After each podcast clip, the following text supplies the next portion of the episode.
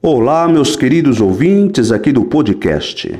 Vamos falar hoje sobre a embreagem enunciativa segundo Dominique Manguenot. Certo? Nós vamos falar sobre a reflexidade, a reflexividade enunciativa, a referência pela enunciação. Um enunciado não se assenta no absoluto.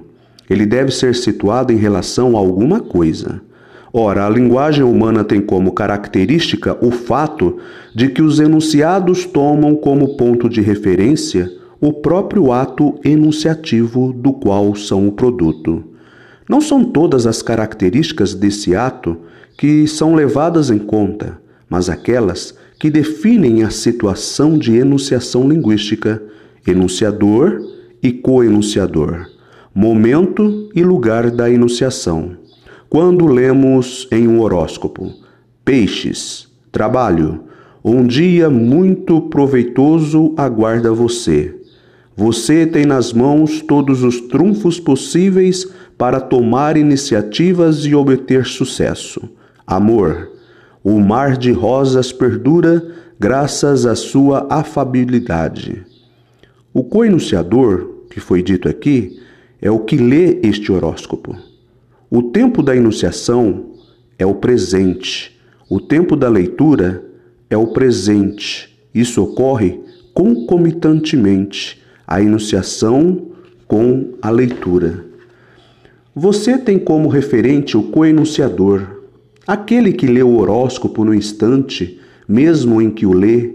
Se um outro leitor o ler, o referente você vai mudar, de você vai mudar. Quanto aos verbos no presente do indicativo, sua referência temporal coincide com o momento da enunciação, isto é, o dia em que o horóscopo é publicado na mídia.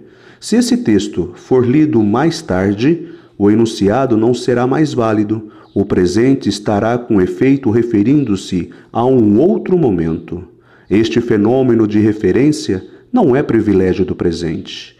Em no ano passado você teve nas mãos todos os trunfos para tomar iniciativas, ou no ano passado, ou, ou, perdão, ou no ano que vem você terá nas mãos todos os trunfos possíveis para tomar iniciativas. É também situação de enunciado que serve de referência para interpretar o ano passado, no ano que vem e o tempo dos verbos. Com efeito, as categorias de passado ou de futuro são definidas em relação ao presente da enunciação. É passado aquilo que é colocado como não sendo mais verdadeiro na situação de enunciação. É futuro o que é colocado como não sendo verdadeiro ainda.